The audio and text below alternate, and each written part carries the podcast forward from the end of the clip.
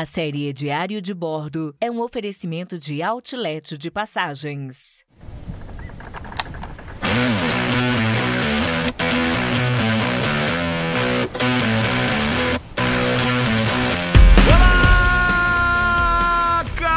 Caro áudio spec.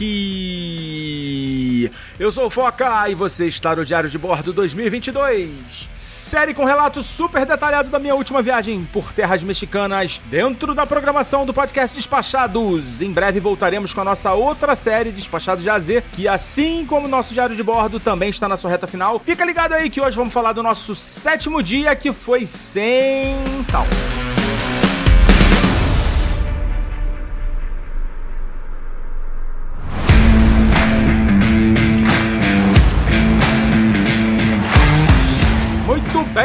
Pessoal, deixa eu dar um rápido recadinho aqui pra você que curte nossas dicas de viagens e que não perde a oportunidade de economizar o seu rico dinheirinho. Se você é novo por aqui, saiba que a série Diário de Bordo é um oferecimento do Outlet de Passagens, plataforma de vendas de passagens rodoviárias que está dando a oportunidade de muita gente viajar pelo Brasil com conforto, segurança e principalmente com muita economia, tá bom? No outletdepassagens.com.br você encontra as passagens das maiores empresas de ônibus do país com valores com descontos de até 50% em alguns casos. Você pode ter descontos ainda maiores, pois quem segue também o Outlet nas redes sociais. Eu tenho falado aqui do Instagram, mas eles também têm página no Facebook, é o mesmo arroba, arroba Outlet de Passagens. Eu mesmo já comprei minhas passagens para Belo Horizonte, em breve vamos falar dessa viagem aqui no Despachados. Viagem essa que só está sendo possível pelo apoio do Outlet e isso com certeza é motivo mais do que suficiente para você ir lá no outletdepassagens.com.br e conferir com seus próprios olhinhos que essa terra há de comer os preços inacreditáveis, em alguns casos até ofensivos, do outlet de passagem. Se você não tem o hábito de viajar de ônibus, pode ser uma excelente oportunidade de testar essa modalidade. Eu tenho certeza que você vai se surpreender com a qualidade do serviço, pois eles só trabalham com empresas de ponta. E você já viajou em leito-cama? Lá no outlet você acha passagens dessa categoria que até onde me consta é bem recente no mercado e vai pagar preço de ônibus comum, tá bom? Então, agora bora pra praia, ou melhor, bora pra praia.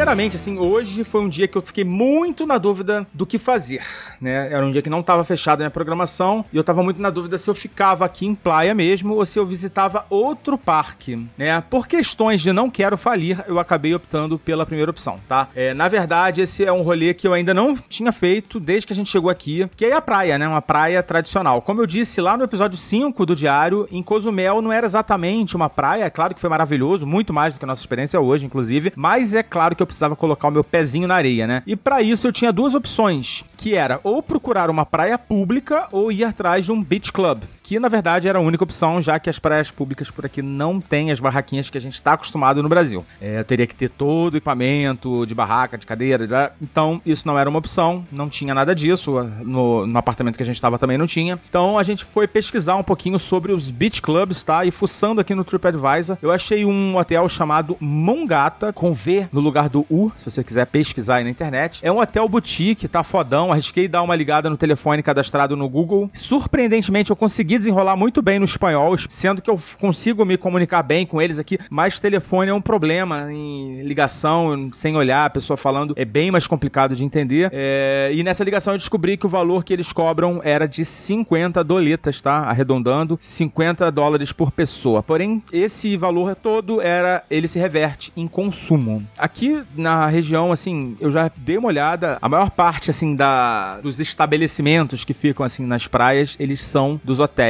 e você, pra utilizar essas praias, é só realmente pegando uma praia maior, né, escolhendo uma praia que tem, assim, uma extensão de areia maior e ficar numa cadeira de praia sua, né, que você teria que levar, apesar de eu não ter visto ninguém fazendo isso, tá? Aqui realmente parece que as pessoas optam ou pelas praias públicas ou pelos beach clubs. Então achei interessante a princípio, né, a oferta lá do, dos 50 dólares. Ia gastar uma grana, né? Iria gastar uma grana. Já adianto pra vocês que eu não gastei. Pois bem, bora lá ver qual é a do Mungata. Imediata, né? Pegamos o nosso carrinho e uns 25 minutos, mais ou menos, depois, a gente chegou em um estacionamento de terra batida, deixamos o carro lá e adentramos lá as instalações do hotel. Olha, o hotel, ele é todo modernosão, assim, é, tem uma arquitetura bem diferente. Eu, particularmente, achei esquisito, tá? Não tinha absolutamente nada a ver com Playa del Carmen, mas provavelmente a galera que curte arquitetura, que conhece, deve ter uma opinião diferente da minha. Achei o, o ambiente muito sofisticadão, tocando música eletrônica e tal. Já fiquei meio desconfiado.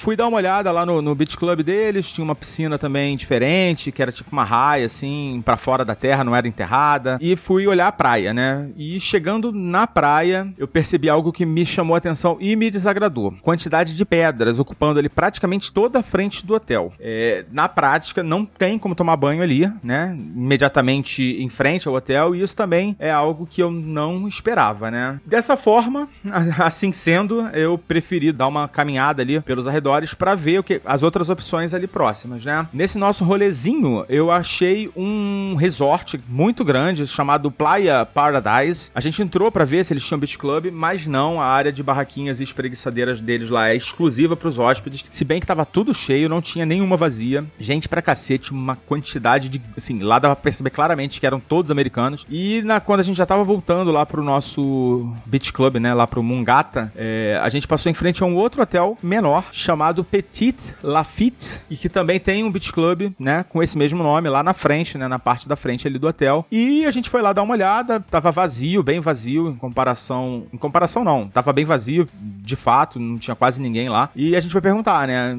a princípio eu fiquei desconfiado que pudesse ser caro, enfim, não sei. E o garçom que tava lá na frente, ele falou: "Ah, que a gente também faz esse esquema do de converter o valor que a gente cobra em consumo e é 20 dólares por pessoa. Então assim, dos 50 50 dólares do Mungato, a gente pagaria apenas 20, né? Eu até achei que talvez fosse gastar mais, né? Porque as coisas poderiam ser caras lá, né? Mas a gente não, não pensou muito e a gente decidiu ficar lá. A gente, a minha digníssima já ficou lá, né? já se estendeu lá na, numa das cadeiras e eu fui, voltei lá no Mungata para pegar o carro, né? Tirar o carro, não é deixar o carro lá no estacionamento deles, pois eu poderia ter problema. E foi estranho, sim, eu acho que o segurança do, do lado desse hotel ficou meio puto, pois eu entrei por um lado e não voltei, tipo, para dar satisfação, saca? É, veio meio que reclamar, mas sinto muito, rapei fora e deixei ele lá com cara de bunda no meu retrovisor. O Petit Lafitte é bem simpático, tá? Parece ser de fato bem mais simples, a área de praia tava super vazia, acho que tinha umas três ou quatro famílias por ali. A gente pegou um daqueles bangalôs que tinha ali na frente e ficamos lá esparramados, fomos tomar banho de mar, água tava deliciosa, muito cristalina. Ali tem umas pedras no fundo, então assim, tem que tomar cuidado para não machucar o pezinho. E a gente ainda aproveitou a piscina também do, do hotel, bem gostosa, bem melhor do que a do Mungata, porque era, que era uma raia pequena pequena, assim, tava, tava meio cheia de gente. Lá, lá, o Mungata, assim, pelo que eu percebi, tinha mais gringos, mas não americanos. E esse hotel, não, esse hotel era mais latino mesmo. Os poucos, né, que a gente viu lá, as poucas pessoas que a gente é, cruzou dentro do Petit Lafitte. Ah, uma outra coisa que eu esqueci de falar, e que eu tava bem preocupado, é quanto à questão das algas. Não sei se vocês já escutaram falar, mas aqui na região da Riviera Maia tem esse problema das algas que se proliferam, assim, loucamente. E eu até vi que tem uma comunidade no Facebook que monitora o sargaço, tá? O nome dessa, dessa alga é sargaço. O nome dessa peste, na verdade. Tem. Mas eu não consegui descobrir eh, se tava com muito, com pouco tal. Então fui simplesmente resolvi encarar. Chegando lá, para nossa sorte, assim, praticamente não tinha alga na, na água, muito pouca. É, tinha um pouco de alga seca na, já na, na, areia, né? Já ali torrada pelo sol, né? Mas nada demais, nada que comprometesse nosso, nosso relax lá na, na praia. A praia é bem bonita, tá? Essa praia que a gente tava. É, tem um vídeo no, no Instagram, tá? Nos destaques. O mar tava muito clarinho. A única coisa é que o céu tava meio encoberto, tá? Mas já adianto para vocês também que não atrapalhou nada. A gente conseguiu curtir muito o dia. Mais ou menos menos na hora do almoço, a gente, né, quando começou a dar fome, a gente foi lá consultar lá os preços e as opções do cardápio do Petit Lafitte. E assim, a gente pediu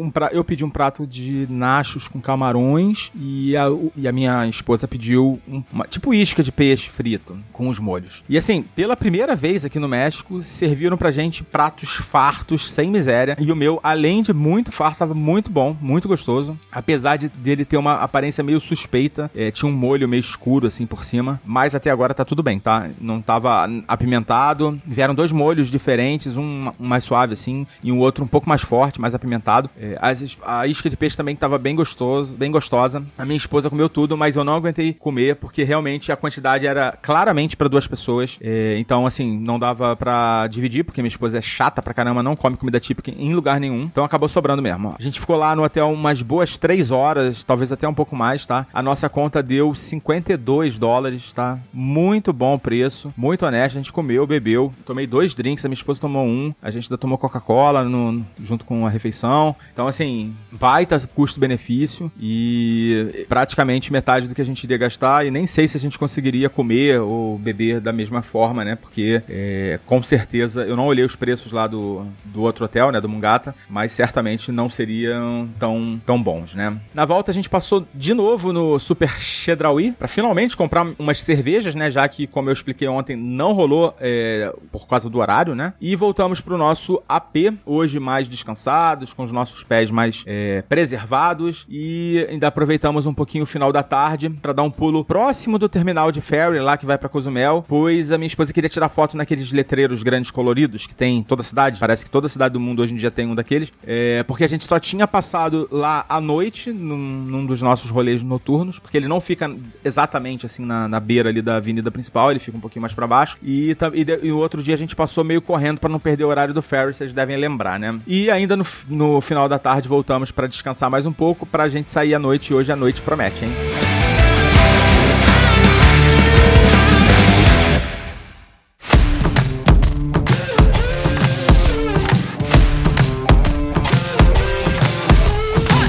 Pouquinho de como foi o nosso rolê noturno, já que hoje a gente estava mais descansados, né? E economizei dinheiro, então já sobrou uma graninha aí pra, pra gente colocar na, em um restaurante melhor ou numa experiência, né? Diferente. Duas curiosidades, na verdade, três curiosidades que eu quero compartilhar aqui com vocês. Primeiro, é que em Playa tem uma filial da famosíssima Cocobongo, tá? Eu acabei não tendo a curiosidade de saber qual era, simplesmente ignorei. Uma segunda curiosidade é que justamente aqui na rua da Cocobongo tem mais umas quatro quatro noturnas, mais ou menos, não contei assim uma por uma, mas todas elas colocam assim o som berrando no talo e ficam com o pessoal, os garçons, assim, o pessoal que trabalha nas casas, pendurado nas varandas, é, cantando o povo lá pra gente entrar, né? E duas dessas que ficam um pouco mais afastadas, no quarteirão de baixo da avenida, da avenida principal, né, que é a Quinta Avenida, elas estavam absolutamente vazias na hora que a gente subiu e na hora que a gente voltou também, assim, um negócio deprimente. Ninguém, os caras lá tudo com cara de cu. E ninguém dentro das casas noturnas. É, dava para ver lá dentro, elas eram todas abertonas, assim, então realmente não sei o que estava acontecendo. É, tudo bem que hoje é segunda, né? Pode ser que isso tenha impactado um pouco aí, mas, cara, muito estranho. E a terceira e mais louca e engraçada, que eu vou contar para vocês algo que aconteceu. Bom, é importante vocês saberem que a polícia daqui de, do México anda com cães farejadores. E, esses, e eles colocam esses cães pra farejar suspeitos no meio da rua. E hoje a gente tava passando aqui um desses cães deu um bote num maconheiro no meio da rua, assim, que a gente tomou até um susto, porque foi bem na nossa frente. É, eu não conheço a legislação de drogas aqui do México, mas eu acredito que isso não seja um bom sinal. E pelo visto, mesmo pequenas quantidades vão significar uma dor de cabeça enorme para quem for pego, como o jovenzinho lá que foi dedurado pelo Totó. É, no geral, assim, os policiais olham pra cara do povo, se tiver dreadlock ou se tiver camisa de erva, vai, eles vão mandar o cachorro cheirar, mas esse caso foi diferente, como eu falei, o, cara, o cachorro simplesmente decidiu pular num garoto que estava passando. Fica aí o alerta pro público marolento que nos ouve, tá? Se você for para a praia, pro México, sei lá, para qualquer lugar, fica esperto, garoto.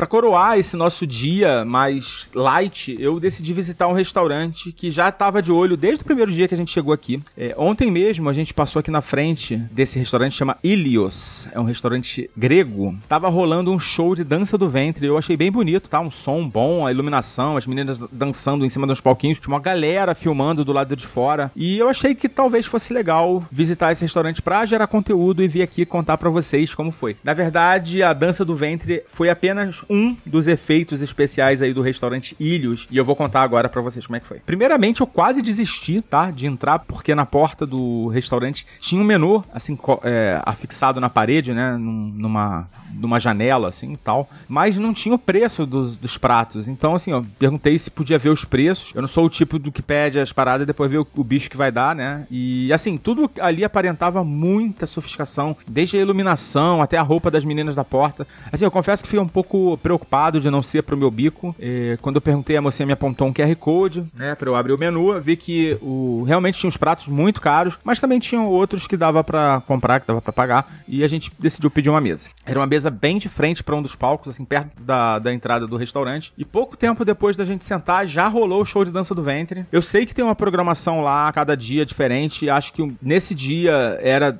assim como no dia anterior, era dança do ventre, mas eu sei que teve outras, por exemplo, acho que no sábado era outra parada, tinha uma contorcionista. Eu vi no site deles que tem show com pirotecnia, blá blá blá. Então, assim, dá uma olhada para ver se, se você tiver interesse, é claro, né, de visitar o Ilhos na sua próxima visita à Playa del Carmen ou Cancún, tá? Eu descobri que tem um restaurante Ilhos também em Cancún e a gente assistiu lá o show, muito bonito, tá? As meninas muito boas, assim, dedicadas, o, um show bem longo, assim, deu para ver que elas já estavam suando, ofegantes, acho que é um a dança do ventre é um exercício bem exigente. Muito bonitas as meninas, tá? Não sei se vocês estão curiosos, mas eram duas dançarinas e assim, uma mais bonita que a outra. Vou dormir no sofá hoje, mas não, não posso deixar de registrar aqui para vocês, pois acima de tudo eu tenho compromisso com a informação, né? Eu tenho compromisso jornalístico aqui com os meus ouvintes, né? Eu não poderia jamais privar minha audiência de um detalhe tão importante. Hein? Oh, que foi? Não, não. É importante pro podcast, entendeu? Não, não. Tá, tá bom. Então, o podcast não tem imagem, daí a gente precisa explicar, assim, pro pessoal, né? Pera aí, pessoal, eu já, já volto aqui.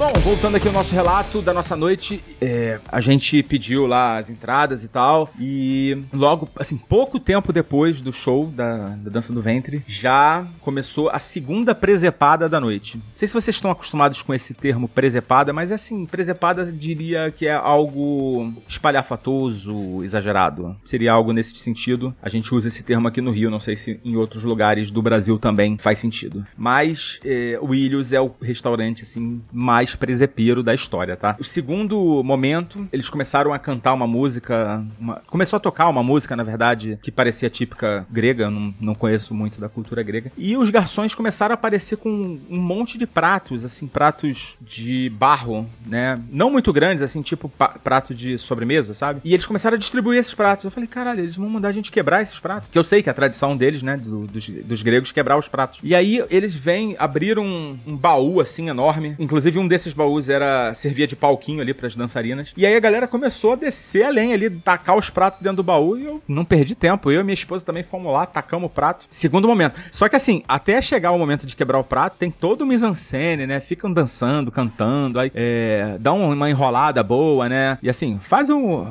valorizando aquele momento, né? Terceiro momento de presepada, depois eu falo da, da comida, do, do resto, né? Do principal. Mas vamos falar das presepadas agora. Terceiro momento, eles distribuíram aquelas, tipo velas de, de bolo de aniversário que sai faísca, que sai aquela, aquelas fagulhas, né? Distribuíram aquilo para todo mundo, simplesmente apagaram a luz e todo mundo ficou dançando lá. Achei meio forçado, mas para quem tá ali no clima, tava bem legal e também para quem quer fazer stories, essas coisas assim, é um prato cheio, tá? Eu não fiz, não é o meu caso, deveria ter feito, inclusive. A Renata vai brigar comigo, a, Renata, a Renunes, porque ela falou para eu fazer muitos stories, eu acabei não fazendo porque eu não sou muito dessa praia e e foi essa a terceira presepada. E assim, outras pequenas presepadas que eu vou falando no decorrer do relato, tá? É, uma delas também foi bem interessante. Bom, a gente veio para jantar, né? Lógico que todo esse esses esse jogo de cena, né? Vamos chamar assim, acaba também chamando muita atenção, mas a gente veio para comer e agora eu vou falar para vocês um pouco da comida. Primeiro, entradas, a gente pediu uma entrada de hummus, né, que é grão de bico, né, aquela parte de grão de bico que eu nem sabia que também era típico da, da Grécia, nem sei se é, na verdade, que eu saiba é uma comida síria, né, ou árabe. Acho que ambas as culturas têm o hummus e também pedi um creme de abóbora. Isso tudo era para dividir, né, pra gente comer junto. E esse creme de abóbora veio com creme branco assim, tipo de ricota. E cara, ambos ambos estavam deliciosos, estavam muito bons mesmo, muito bem feitos. É, eu gostei até mais do creme de abóbora. De prato principal, a gente pediu, eu pedi um frango, um prato de frango com batata, assim, uma batata rústica. E eu não achei nada demais, assim, achei que tá, o frango tava meio seco, meio sem tempero. Nada demais, assim. E a minha esposa pediu uma massa, que era uma massa gratinada com um molho por cima, assim, tipo um bechamel, é, que tinha gosto de doce de coco. E por mais inusitado que pareça, tava bom. Tava bem bom até. É, a minha esposa não gostou de quase nada do que a gente pediu. E eu gostei de quase tudo, né? Só não gostei do frango. Então, assim, eu consegui comer bem. A minha esposa não comeu tanto, mas comeu também o prato dela, que tava. que ela separou o molho lá e comeu a massa. E a gente ainda pediu alguma. Eu ainda pedi um drink. E aí que foi um momento também de mais uma vez, mais uma presepada do restaurante. O meu drink veio numa. Ele trouxe numa bandeja com uma cúpula de vidro, assim, toda ornada com detalhes, assim, aquele vidro trabalhado. E assim, cara, eu juro. Isso eu deveria ter filmado, né? Eu não, não tinha como saber, né? Ou então só, só se eu pedisse outro. Quando ele abriu, a cúpula tava cheia de fumaça. Não, não pergunte como, eles encheram a cúpula de fumaça para dar um efeito, assim. Eu achei demais, mas o drink tava uma merda. Tava muito, muito ruim. Era um drink lá assinado da casa, que era tipo um morrito, mas estava horroroso. Tinha gosto de nada e fraco, hum, parecia uma água suja. A gente ainda pediu umas sobremesas, que foram duas tortas, uma de tiramisu, a outra minha esposa pediu, acho que era de chocolate, ela comeu tudo, não quis me dar nenhum pedaço, então eu não sei dizer como que estava, mas a minha tava boa também, tava bem gostosa. Tomamos um café ainda, que parecia ser um Nespresso, sem graça, dava para fazer um café melhor, né? No México também tem cafés bons, a América Central tem cafés maravilhosos. E foi isso, galera. Esse foi a... Ah, só destacando aqui, cara, uma coisa impressionante desse restaurante é o atendimento. É, eles dividem, assim, o atendimento entre um garçom que vai cuidar só da sua mesa, praticamente, ou de duas mesas, uma equipe de ajudantes que ficam ali em volta de você o tempo todo para ver se tá tudo certo, se tá tudo bem, e mais um, tipo, um gerente, assim, que vai cuidar de umas quatro mesas. Então, assim, é impressionante o, o a qualidade do atendimento dos caras. Assim, eu levantei o prato, assim, para Não tinha ninguém perto de mim, eu levantei o prato que eu tinha acabado. Instantaneamente surgiu um dos ajudantes lá, pegou meu prato e levou. Assim, um serviço realmente impecável, tá? Então, essa foi a nossa noite lá no Ilhos. Nenhuma oportunidade de se fazer uma graça foi perdida. É, até aqui, essa foi nossa pequena extravagância, né? Do, em relação a refeições, né? Restaurante. Foi a refeição mais cara da viagem até aqui, né? Deu 120 dólares. Mas, dadas as circunstâncias, eu acho que não dá nem para reclamar, né?